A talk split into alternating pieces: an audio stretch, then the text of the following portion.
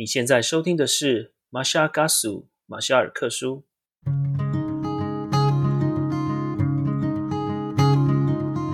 马夏嘎苏，你好吗？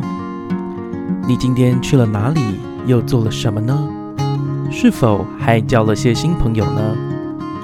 岛屿的阳光适合阅读。马昆蒂夫想跟您做个朋友，并分享我今天读到的一些心得。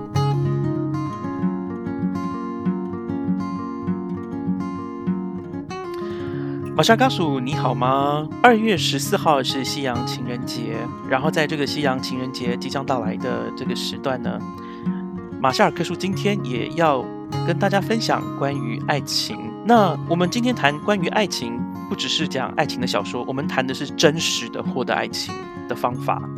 那今天这本书叫做《为何会拿好人卡》，我们话就不多说，我要先跟大家介绍一下。我们今天的特别来宾浩然，浩然跟大家 say hello。嗨，大家好，我是浩然。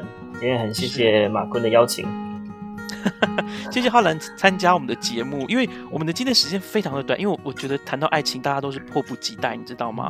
当我们 好不容易可能有机会获得爱情的时候，大家都哇摩拳擦掌，小鹿乱撞，对不对？心猿意马。没错。所以你你来告诉我们一下，这本书在说什么？OK，呃，是这样。其实我来介绍这本书，不是说我很有经验，只是说我觉得我有一次在偶然机会里面，在二手书店看到这本书，然后我在里面就不自觉就看了半本，然后我看完看这本书，觉得哇，这真是讲中男人的心声，所以我就觉得这个对于我当时候跟刚刚告白失败，我觉得对我来说是一个非常好的呃一个算攻略本吧。对，所以我就很希望有这个机会，就是呃跟朋友介绍啊，当然我就跟马坤介绍这本书，所以他今天呢就邀请我，我们一起来讨论一下这本里面的一些内容，这样。是，其实在我谈到这本书我对他的感觉之前，我觉得我们先从这本书的一些基本架构来谈起。请问一下，这个作者哦，这个作者叫张国阳，他在网络上他的呃小名啊外号叫做老乔。那这个老乔呢？他把这本书当然分了几个章节，重点是他对于呃感情或者是对于关系啊，刚刚交往的关系分成了几个阶段。那我把这个介绍的工工作呢，就交给我们的浩然，请浩然告诉我们一下这边讲的东西。OK，我想跟大家先来介绍第一章的部分。对，因为我从一开始看到这本书之后，他其实一开始他就告诉我们说，如果男生哦。你要呃想要恋爱成功，有八件事情一定不能做，绝对不能做。然后这些八件呢，我大概就犯了里面的五六七件吧。对，那 所以我想先跟大家一一介绍一下。首先第一个就是我自己也很在那种少年情怀的时候，也会有这种感觉，就是我会把偶像剧或是把电影的情节当真。像以我们那个年代有部电影叫做《一零一次求婚》嘛。它里面的那个男主角就是比较丑，然后呢，他就是饰演一个被拒绝九十九次的人，就是去相亲都失败，然后长得很丑啊，又很笨拙啊。可是最后呢，在一百次的时候就认识了那个最漂亮的女主角，然后结果最后呢，就是居然跟他告白成功。然后，但是这样的剧情啊，其实老实说，只出现在偶像剧或电影里面，是呃，我们在现实生活里面哦，你要出现这种情节的几率真的是。太低太低了，对，所以你就是你的意思是说，你的意思是说，呃，这样子呃，贸然告白的成功几率非常的低。其实，对，其实它里面里面会有一本书，呃，会有在介绍。其实他一直强调一点，就是千万不要随便告白。对，那我等一下会来讲一下为什么这本书里面会这样会这样子说。像刚刚提到说，不要把偶像剧的情节当真，就是呃。也许你觉得自己没有什么条件，然后觉得啊，好像剧场就是在演我，那我一定跟一个很漂亮女生，我很喜欢女生，跟她告白，她一定会被我的真情感动，一定会被我的诚意感动。但是实际上呢，这些事情哈，都真的，我自己的经验也是啦，因为我也不是说是那种高富帅的人啊，然后我年轻的时候也会觉得啊，这种情节哦，我只要呃有很诚恳啊，然后跟对方告白啊，对方一定会接受啊，然而实际上并不是如此。是感情的事没有想的那么简单，对，不像电视上演的。然后第二个错误的事情，就千万不能做，就是不要有任何形式的告白，比如要写书信啊，或是口头上告白啦，或是呃等等等之类的，就是这种事情就千万不要做。那它的原因哦，是因为，嗯，你跟一个女生告白，但这个女生呢，可能跟你是朋友，但是可能跟你是陌生人。那如果是陌生人的话，你自己试想一下，如果你是那个女生。有一个男生突然，你都没有见过他的面，你不根本不晓得他是谁，或许你们也没说过几次话，他突然跟你说我很喜欢你，请你跟我交往，难道你不会吓死吗？难道你不会觉得这是一个很奇怪的人吗？那你下次你一定会是拒绝他吗？那下次你再看到他，你是会躲他躲得远远的？那你觉得，如果你是这个男生的话，你还有这个机会再跟他见第二次面吗？好，那再来还有一个是，如果这个女生她跟你。是朋友的话，那可能她对你来说就真的只是朋友。哎，对，就是应该说那个女生把你就真的看成是朋友。如果你贸然跟她告白，那老实说，你们可能连朋友都当不成。然后在这里面，他其实有用数学的一个公式，但这个数值啊，就是大家可以参考一下。像是他是用就是期望值的计算方法，对，那这个可能我就在这不多说，因为会花比较多时间。但是它的结论是。在这个计算公式里面，你只要告白了，基本上成功的几率就趋近于负分，还不是零分哦，是趋近于负分。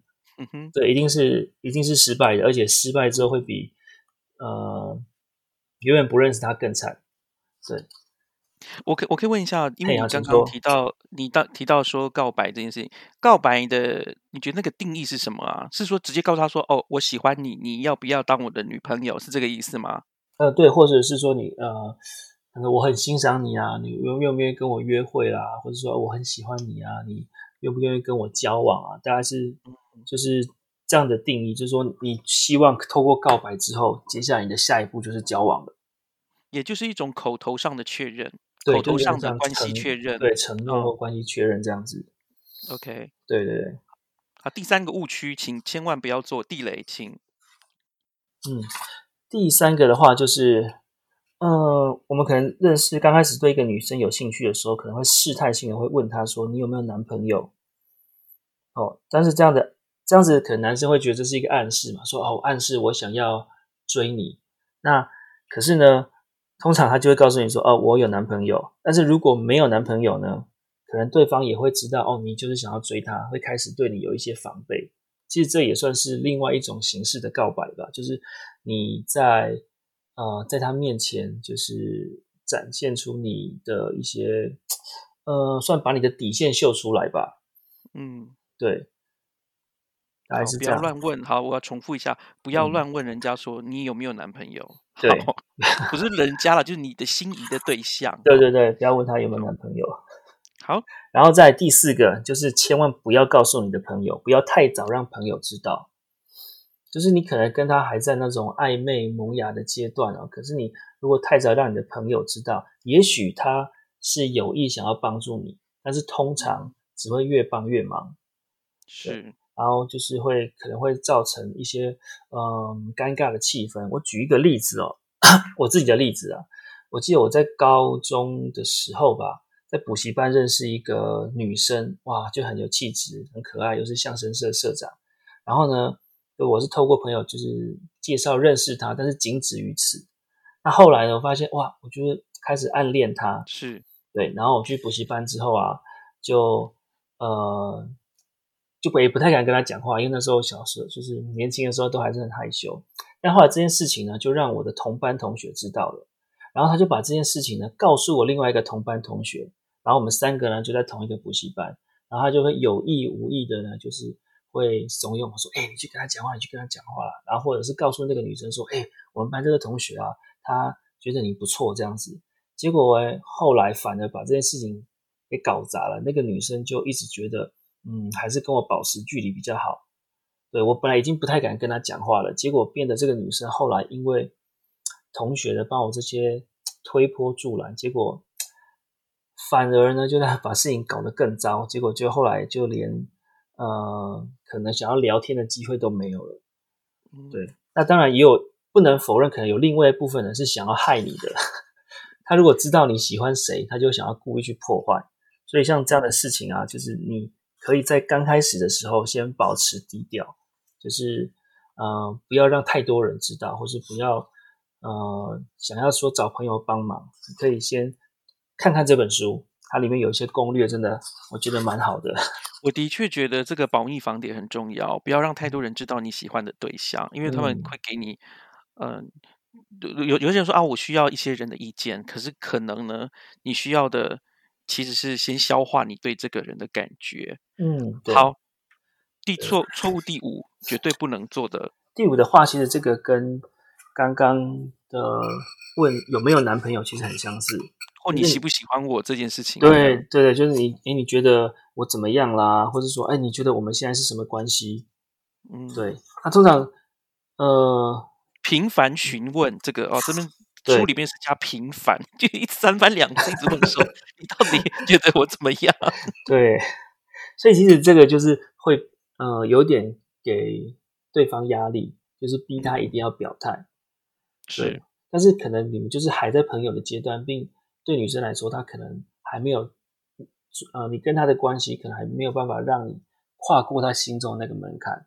可是你不断的逼她表态呢，她最后能做就是把你甩掉，就是把你就是拒于门外，说啊，那我们就是朋友，那我们我们不会再有下一步了。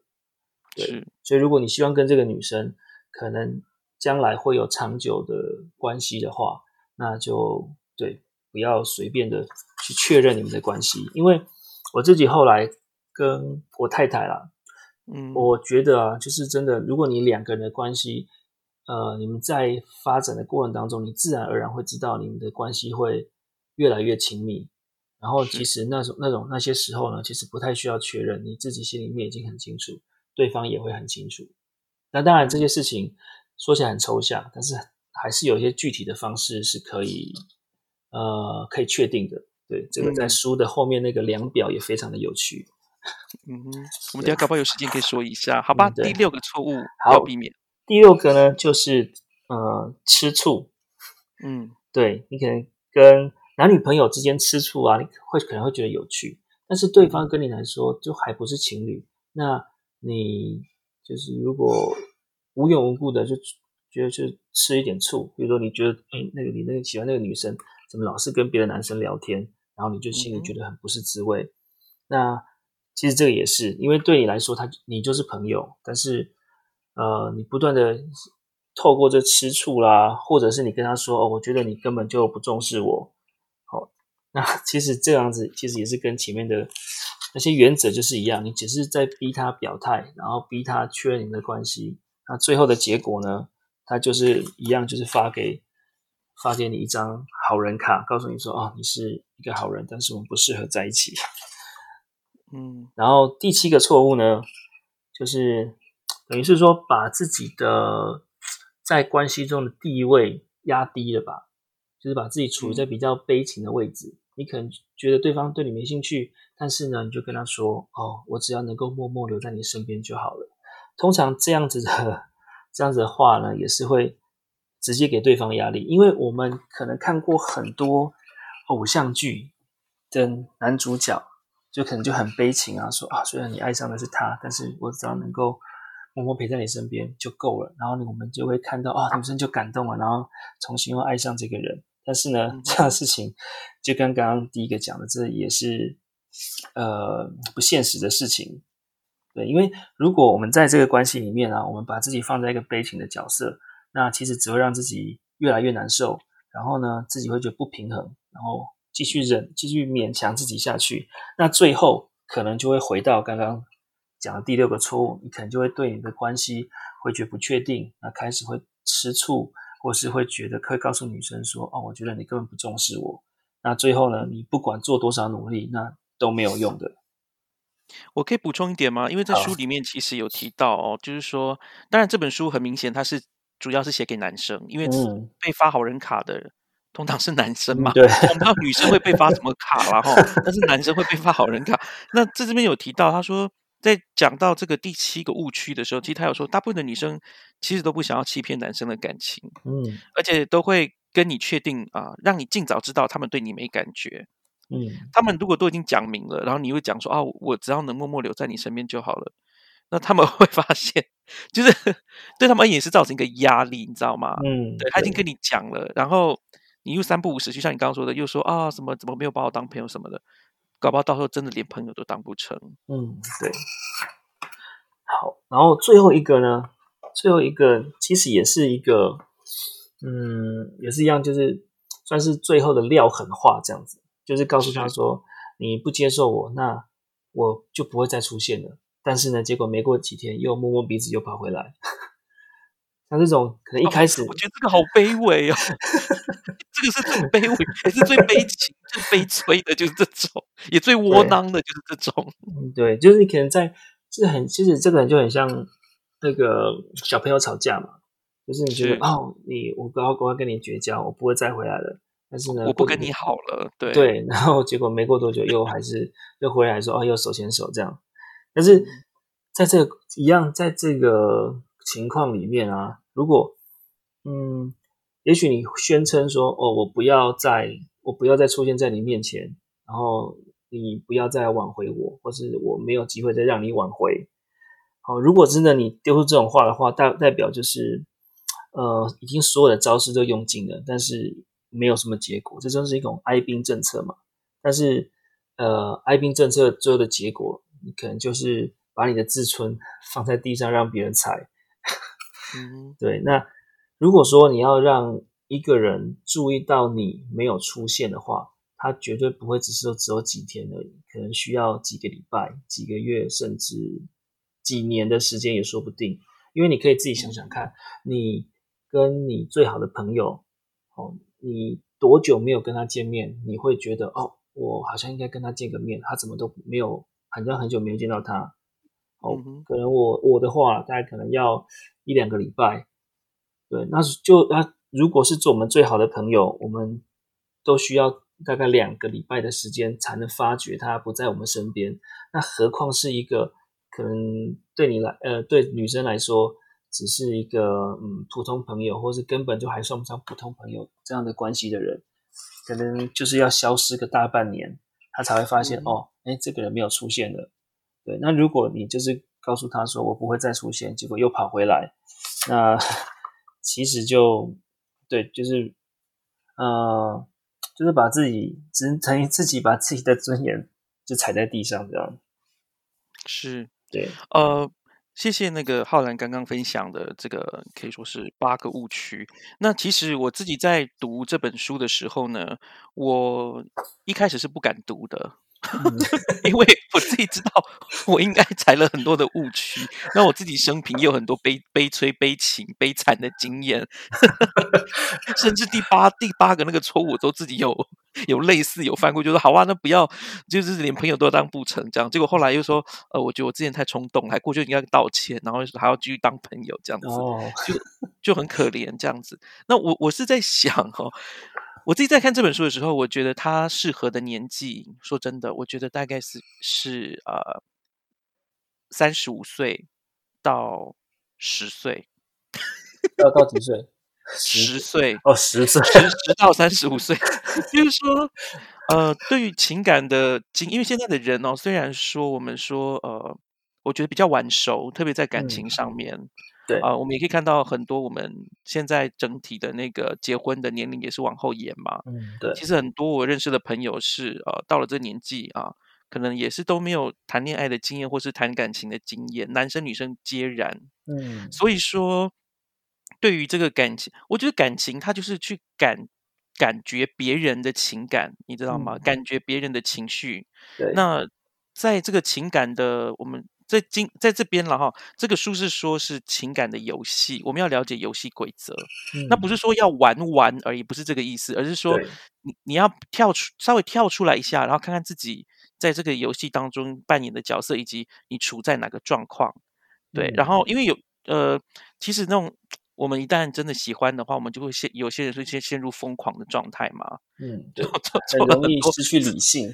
对，而且自以为浪漫的事情，嗯，对，自对自以为就是把自己的情感就掏心掏肺，你知道吗？像这个女，可是说真的，对方干嘛跟你掏心掏肺？他根本不认识你呀。对，要是有一个人，你可能有一个姐姐或者有个妹妹，有一个别的男生对她这样子做，你会觉得，哎，这个好奇怪，他干嘛这样？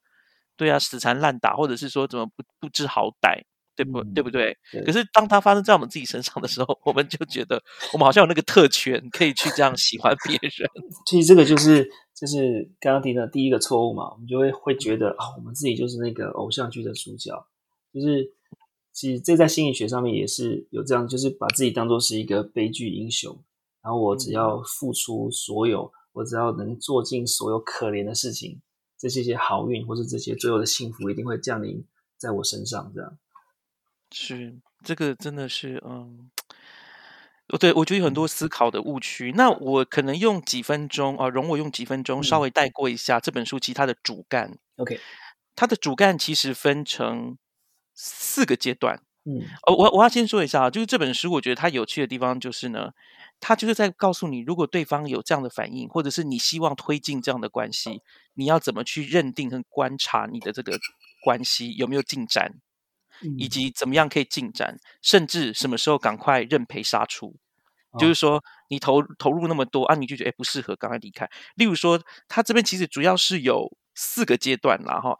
阶段零叫做无兴趣阶段，这个人不认识你，他对你没有任何兴趣。嗯，那你这个时候你要跨越的门槛就是怎么样引起他的注意，而且是好的注意力啊，这个我就不多说了哈。嗯，呃，这个他这里面都有细讲。那过了这个注意力门槛之后，你才会进入到所谓的第一阶段，两个人的关系开始有一种自在的感觉，这叫自在阶段。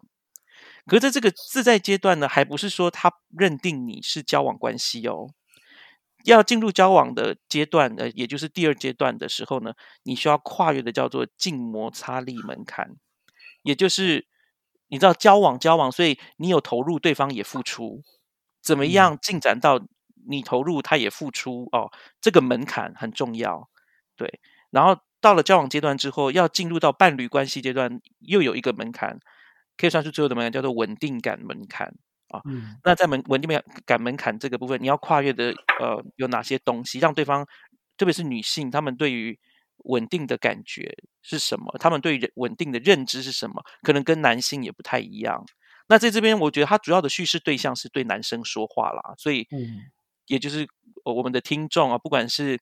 你自己本人哈是男性，或者是你的孩子现在是恋爱的阶段，或者是你有朋友，他的呃阶段就是这样，他对于他感情有很多困惑。我觉得可以看一下为何会拿好人卡，就是我们尽量不要拿到好人卡了。如果说你真的那么喜欢，而且感觉对方对你也不错，那我们不要拿到好人卡。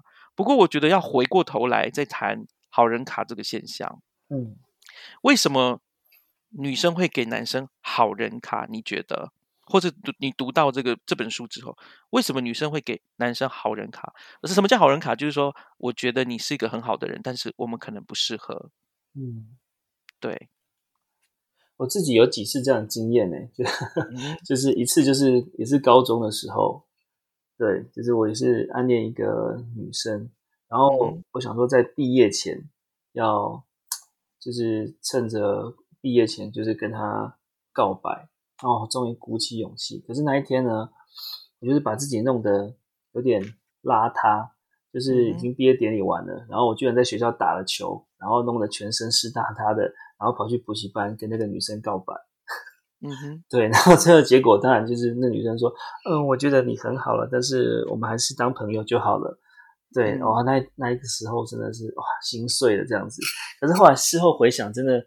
我为什么要做这些这么蠢的事情？就是不是是告白这件事情，就把自己弄得很邋遢、很脏，然后 然后才去做这件事情。对我至少，至少应该自己哎，可能稍微呃整理一下，不要说打扮，弄得干净整齐。对，然后可能在一个比较轻松的场合，然后去做这件事情。当然，我看完这本书就知道我为什么当时候会失败。对，然后另外一次呢，是就是在我看到这本书的前两个礼拜而已。那时候我是刚别人介绍一个女生给我认识，哇，她长得非常高挑，然后呃非常漂亮这样子。然后我就觉得我们就是很聊得来啦，然后一起出去逛街啊，然后就是也有一两次约会这样子。但是呢，就是对方给我的感觉就是啊，我们就是当好朋友，然后聊天也都还可以，然后甚至可是后来就发现，哎，我传讯息给他之后，他可能过了两三天才会回，但是我还我还没有警觉到这件事情，然后呢，我就觉得我忍不住了，我等等了大概一一两个礼拜，他就是讯息都断断续续的回我，然后我就告我就就是写了一大篇的讯息跟他说，哦，我很喜欢你啊，然后希望我们可以有呃。更进一步认识的机会啊，等等等之类的，哇！然后那个女生就有点发飙了，就觉得我跟你就只是朋友哎，你为什么要告诉我这些事情？嗯，对。然后后来我才看了这本书之后，就特别有感，原来我都在做这些错误的事情，所以 会有一些错误的结果。我在想这件事情啊，就是说你已经跟他就是几乎是要进入一个叫做自在。自在的阶段嘛，就是你们两个可以好好聊天这样子。对，所以呃，在这个书里面有提到，就是说我们从不认就这个人不认识我们，到我们可以自在的啊变成朋友的一个类似的关系的话，通常你有一个我们刚刚说有注意力门槛嘛。那注意力门槛，它作者呢，他是用两种呃，它分成两种主要的元素。这这个门槛就是一，你要长相并不被他讨厌。对，二是你要让他有好奇心，嗯，那长相不不被讨厌，有干净整齐，穿着得体，然后态度不会很恶心哦。因为 有些人可能看起来猥琐，有没有？看人的脸很猥琐，或者是鼻毛爆出，可能他本人是很诚恳，但因为鼻毛爆出，整个就是一个猥琐的状态。对，然后指甲没剪，然后你指甲里面都是污垢，这样也不是很舒服的状态。那这个是在长相哈的外貌仪容啦，我可以这样讲。那再来是呃，你要引起他的注意，你必须也要让他有好奇心。所以突破啊这个门槛的方式，就是你要有才能、经历、趣味感，让他崇拜的特质。嗯，所以你我觉得你已经轻易的跨越了这个注意力门槛，只是你在自在门槛的时候没有注意到，就是啊，我就是像刚刚说的一样，你需要不断的推进这个关系，以及关观察一下、丈量一下你们心的距离。对，这是这边提到的。那另外，我想补充一下，就是刚刚马坤提到的长相不讨厌哦。其实，嗯，我后来其实看我就可以证实，其实女生对于外貌的标准其实真的没有很高，就是就是舒服不讨厌，其实不用长得很帅。对，嗯，如果你有看过我认识我，就知道不用长得很帅。哇，你太你太谦虚了，我无法赞同哎，我无法苟同你说的哈，因为你是个帅哥，好不好？你不要让 没有，因为我我自己个人是采取说，我觉得每个人都有自己的个性之美。嗯，对，我觉得女生有女生的美，然后男生当然有男生的帅气。嗯，但是就一样，原则是一样的，就是你的品格，还有就是你在外观上面，至少要做一个整理。让大家不讨厌，而且是有个性的。嗯，对对对。然后它里面提到的条件呢，我觉得这就是可能对我们会帮助比较大，因为这个是我们可以尽力去改变的部分。像它里面提到那个让对方有好奇心，就是像很幽默啦，或是我们很好聊天呢，知道很多有趣的事情，然后或是说我们有一些特殊的才能，我们可以看他去认识不一样的世界，或是可以。呃，体验过他完全没有体验过的这些生活，那或是你有一些比他厉害的技术或是兴趣，例如说，我觉得，呃，我看过一些可能玩游戏的人，他们，呃，这些游戏的玩家，他们彼此之间可能就比较容易产生这种崇拜的特质，可能是。不认识对方，但是因为他的等级很高，或他拥有什么样的地位，或是有什么宝物的时候。你会特别崇拜他，我觉得这个在年纪轻的人比较会有这样的现象，是。所以，我其实我在这里面肯看看到很多，像是说什么办公室当中啊，可能下属会呃跟上司产生恋情啊，或者说有什么呃师生恋啊，哦等等之类，当然这些 不是不是好的例子，但是我觉得它多多少少都说明说这些男性他让女性有产生好奇心，所以女性就。很容易在他身上看见不一样的事情。那我觉得这些我们可以努力的部分，就是我们可以扩展自己的人生，让自己的生活圈更大。然后，当我们遇见在未来，或是我们现在在准备遇见一个我们可能会心仪，或是想有机会跟他成为长期伴侣的对象的时候，我们这边就会具有非常大的优势。是。我可以再补充一些吗？我觉得在谈这，我我主要是回到这本书了哈，我就因为我的情感经历也是一个乏善可陈的一个状态，但是我自己好奇的地方是说，呃，其实大家可能会以为这个作者他就是一个泡妞高手，我希望大家不要有这个误解。这个作者他，我是说他的书啦哈，他的书不是要成为你成为一个泡妞高手，而是让你知道经营感情的一个阶段，然后你的应对进退。而且我其实我蛮惊讶的是，他说其实呃，他里面有提到，然后如果说女方其实很 OK 啊，她也很喜欢你，而且甚至是比你想的还要更主动，然后更想要更快进入另一段关系，这个时候你可能反而要去冷却自己啊，因为其实感情是要走长久的，你知道吗？就当然他他对于这边，我觉得他对他的诉说的对象，这本书的诉说对象是对那种。好人就真的是特质是不错的人，在讲的话，他不是寻求什么一夜情啊，或者是短暂的这种露水姻缘，不是，他是在如果你真的是要有一个好的、健康的这个长期的关系、永久的呃伴侣关系，那他就会告诉你你可以怎么样去做。所以他的那个态度比较是那个样子，所以他也也有说，如果你们没有好好的去磨合，或者是去观察。你到底喜不喜欢这个人，或是怎么样的话，你到最后有时候会骑虎难下，你知道吗？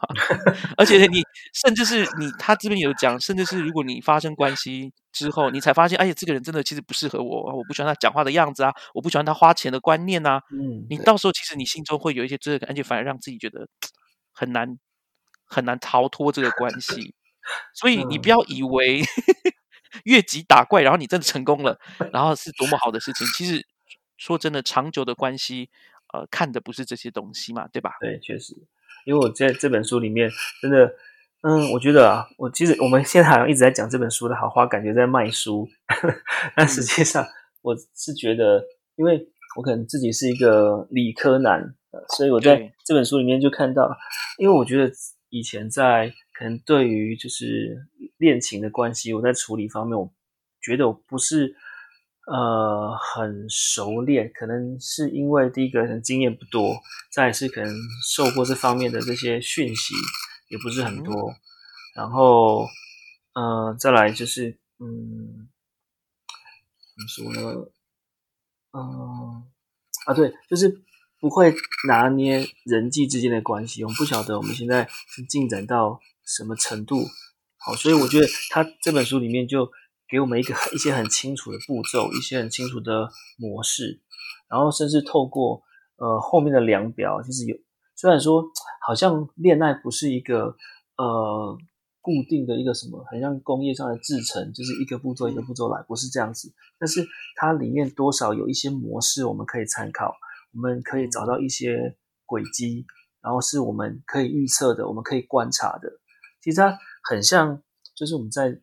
读理科的时候，也可能需要做一些实验啊，你可能需要加一点什么东西，这个多一点，那个少一点，然后试试看，或者什么不同的结果出来。那这个失败那没关系，我们再做另外一个实验，可能下一个会成功。所以，嗯嗯，我觉得它就是非常的理性，让我们去看见人际关系之间互动的一个模式，还有我们可以去找出一些很清楚的指标，可以让我们知道我们现在跟对方处于什么样的关系。那其实，在这个关系里面，我们自己也会比较安心，比较不会说，哎，我跟现在到底是进展到什么程度？我要不要再多做一点？还是说我们需要冷静一下？我觉得这都是一些很好的点，可以给像这种理科的 思维的人可以去参考的东西。哇，在这个，谢谢你刚刚分享，你刚刚分享到说，在这个书的尾页呢，有一个非常长的单章，就告诉你他从对你无兴趣的阶段，怎么样转为。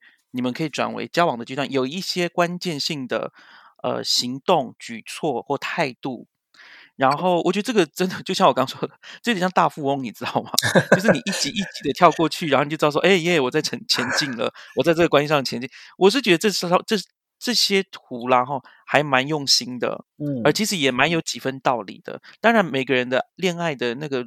途径或者路径或者进程当然是不太一样哦，有些比较快，有些比较慢，有些东西不会真的像它上面发生，因为毕竟你交往的对象他的人格特质也不尽相同嘛，嗯，对吧？因为有些人他是跟人在相处，不是跟对机器、跟游戏这样。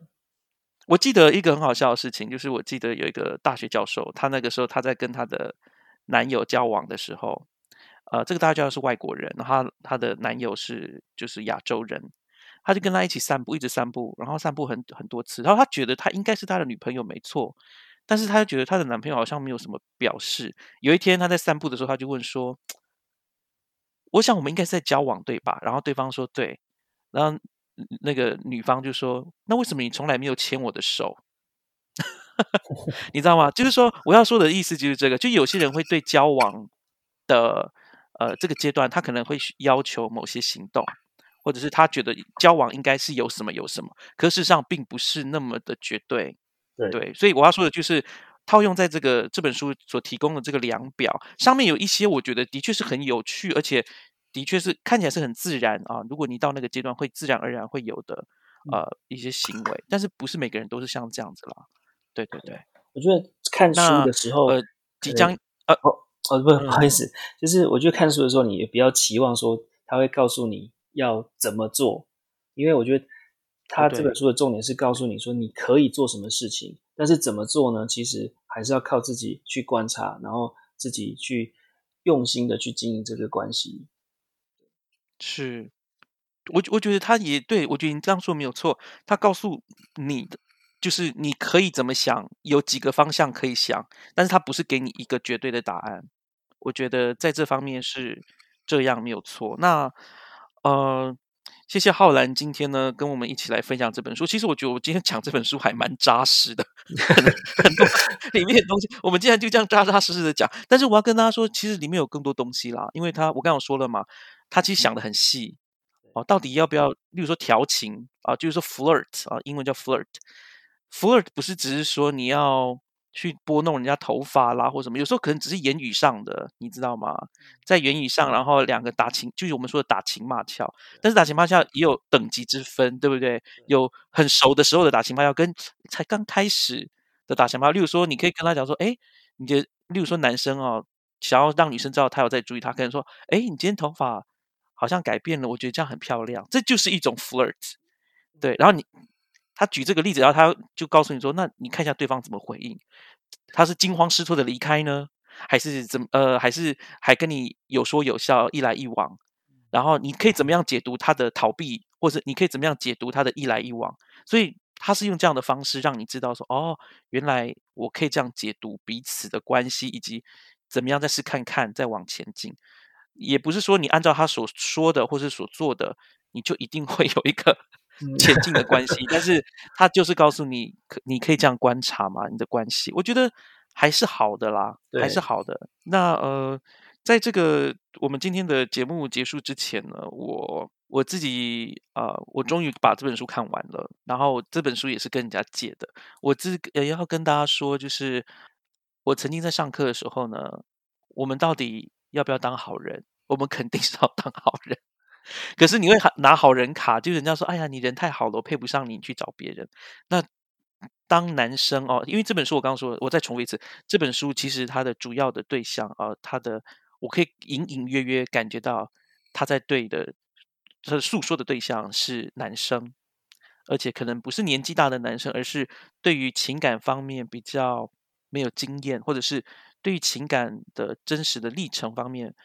没有什么样观察能力的人，那我不会说这只有是年轻啦，因为我自己也觉得它里面也想到我以前曾经犯过的错。但是随着年龄越大，你会越了解，其实你我觉得拿到好人卡也不见得不好啦，哈，因为就是 可能真的就是不适合。对对，其实他他这边也有提到，其实有时候真的就是不适合，对方就老实的告诉你了。那如果你觉得好还想要再进一步或干嘛的，他通常好像都叫你说不要再做嘛，对不对？对，你要什么？因为勉强啦，什么都不要，真的不要。基本上 就是他他提到了女生，你跟他告白之后，女生对你的印象基本上就是到这边了。你想要再做什么挽回的话，呃，会比较困难，也不是不可能，但是就比较困难。就是很你一样，就是不要觉得我只要像电视剧这样子做就有可能，这这也是不现实，真的是不现实的事情。那我们为什么要在情人节之前 讲为什么拿好人卡呢？就是可能很多人就是会想，因为里面有讲嘛，就他可能有些人想要告白，对不对？对，在情人节告白，对，或者是用做手工的卡片、手工的 巧克力。在这本书里面，他会说，如果你呃只是刚开始认识对方，最好不要做这些事情，会让女方反而会有警觉这样子。哦，还有里面他有讲一句话，我觉得很好笑。本书的一百七十八页哈，他说呢，女生呢对于男性。的负面形容词的排行榜有三个，也就是女生形容男生啊，有三个，他们其实事实上他们是表达他们厌恶的感觉。第一个，他们如果他们真的非常厌恶一个男生，他会说：“呃，他很恶心，他很恶。”好，这是第一个，他们觉得最糟糕的男生。哈，第二个是他会说：“啊，我觉得他是个好人。”那他呃，作者的解释是说，好人的意思就是没存在感。啊，然后呃，他想要肯定你，但是又找不到点，所以只好说他是个好人。那意思呢，也其实就是尽在不言中。那第三个第三名的负面形容词是感动。我当时在听到说，因为很多男生都想要说，哎，我要让女生感动，我要做什么什么什么事情让她感动。可是呢，在这边他有说到这些形容词。就是我，如果女生真的喜欢一个男生，他会说：“哦，他好棒，他很特别，很有趣，很好玩，好笑。”但是如果他讲很感动的时候，他的意思可能是有种“哎呀，他做了这些事情，还我还真的有点伤脑筋，不知该怎么办”的感觉。例如说，我收到了他送给我的手工呃纸雕的那个呃卡片，他说：“啊，我觉得他这个做让我很感动。”他可能也是意思说：“哎呀，他这么用心。”真的让我有一点不知道该怎么办的感觉，嗯，对，所以呃，我呃，我要说的是，我们在情人节 前夕，好像就是要打消一堆男生的告白，这好像在触眉头，是不是？对对，没错，我们就是要这样。因为我觉得，就是真的，就就有这本书啊，我觉得在情人节之前，你看一看之后，可能有一些行动啊，你会觉得可能放在别的时间会比较合适。因为情人节这个时间，我觉得真的比较敏感。就是你跟一个你想要追求的对象，然后选在这个时间告白，听起来好像很浪漫。但是，嗯，我觉得我们或许有机会可以做个统计，在这天告白成功的几率到底有多高？那大家请到马夏尔克书的脸书专业粉丝专业上面，告诉我们你告白而且成功 的经验好不好？告诉我们一下。所以我觉得在这就是你可以。在情人节之前，先看一下这本书，然后你再来考虑。你们先，你可以先观察一下你跟对方现在是在什么阶段，然后你是不是要再多做点努力，或者多做一点试探。其实，它里面说，虽然说不要告白，但是我我太太听到这句话其实很反感。她说：“你不告白，你怎么知道对方怎么知道你的想法是什么？”但是我一直觉得这本书说的没有错，就是如果你跟对方的关系已经好到。就是可以到交往阶段，通常不用告白，或是主对方就会主动告诉你我们现在是什么关系。那这个时候就中了，这个时候你再去告白，就是就是不不费吹灰之力，轻而易举。所以他不是说不要告白，而是说你不要主动做这件事情。你可以等对方他想要跟你确认这段关系，或者你可以观察到你们的关系已经可以进展到这个阶段的时候，你再去做这件事情，而是而不要贸然的去。去随便告白，或是跟一个陌生或者你暗恋他的人告白，那通常就一定是失败收场。哎，在最后这一段，我觉得你刚刚太太之前跟你说的那句话，她的态度在第五十页，其实她有讲，就是很多女生就是说，哈，男女生男生不告白太不好了吧？我最不喜欢男生搞暧昧了啊，最好男生就是直接单刀直入的表态。不要扭扭捏捏讲最好。那这本书 他的说，女生不喜欢男生不告白，其实他的意思是说，如果每个人都这样扭扭捏捏，那老娘不就是麻烦死了吗？所以你赶快告白，赶快给他一刀，这样反正是出头缩头都是一刀，你直接告诉他，这样比较好处理嘛，对吧？对，他的 对。可是事实上，我们在真的在应对感情的时候，有时候被告白这件事情会感到很很害怕，或者不知怎么应对。其实有有些女生是这样啊，对对对，我也说了，她不是一个呃绝对的东西，但是的确从人，我觉得很很好，很很有趣。然后这边写的是恋爱管理学，有时候觉得它就有点像爱情社会学，或是爱情心理学啊，它告诉你这些呃恋人之间或者是朋友之间的一个心理。嗯好，那呃可能。听到这里，如果你是女生，而且你听到这里，你就讲哇，我今天到底听了什么？跟女生好像没关系。我告诉你，作者有写另外一本书，叫做《爱情是场学》。那我可能马冠蒂夫会再找女性啊来讲那本，可能会更准。那呃，我就这一次再谢谢浩然，那也祝天下有情人终成眷属。然后，如果还没有找到有情人的人呢？会很快遇到，然后你可以运用我们刚刚提到的一些，我可以说是一个指标，嗯，然后去帮助你测量你跟你心仪对象的距离。也祝大家情人节快乐。那我们马夏嘎苏就到这边喽，谢谢大家，拜拜，拜拜，情人节快乐。喜欢我们今天的节目吗？欢迎各位听友能够到 Spotify、Apple Podcast、Google Podcast 或 Sound On。聆听我们的节目《马夏尔克书》，并且在 Apple Podcast 上给我们五颗星的评价。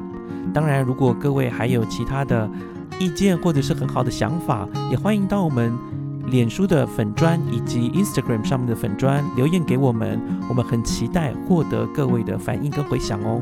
我们就下次再见喽，拜拜。